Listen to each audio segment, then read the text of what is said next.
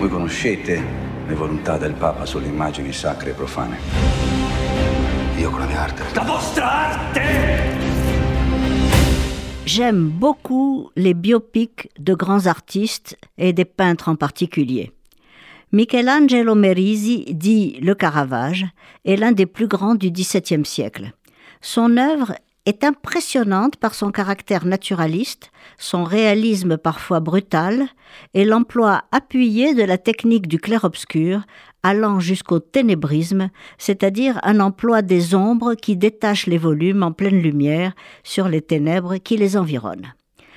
Le peintre connaît un succès foudroyant au début des années 1600 dans un milieu de protecteurs cultivés et obtient des commandes prestigieuses de collectionneurs de très haut rang mais l'Église lui reproche de choisir des voyous et des prostituées comme modèle de ses saints et de ses madones.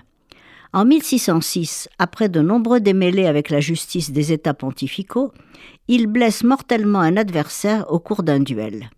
Le film de Michele Placido, Caravage, commence en 1609 quand, accusé de meurtre, le Caravage doit fuir Rome et se réfugier à Naples. Soutenu par la puissante famille Colonna, il tente d'obtenir la grâce de l'Église pour revenir à Rome.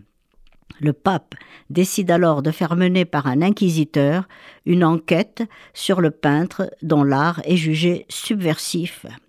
Il va vivre en exil à Naples, à Malte et en Sicile jusqu'en 1610, l'année de sa mort, à l'âge de 38 ans.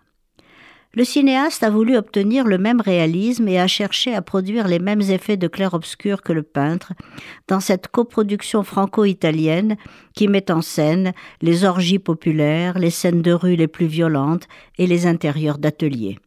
Son objectif est de montrer que le peintre place l'art avant toute chose et n'a aucun scrupule à choisir ses modèles dans le peuple de Rome ou de Naples.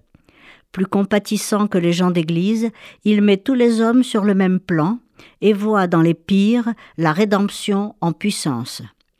Son art la leur offre. Riccardo Scamarcio est excellent, entouré d'Isabelle Huppert, de Louis Garel et de Michele Placido lui-même en cardinal. Ne manquez pas le Caravage, c'est un film somptueux.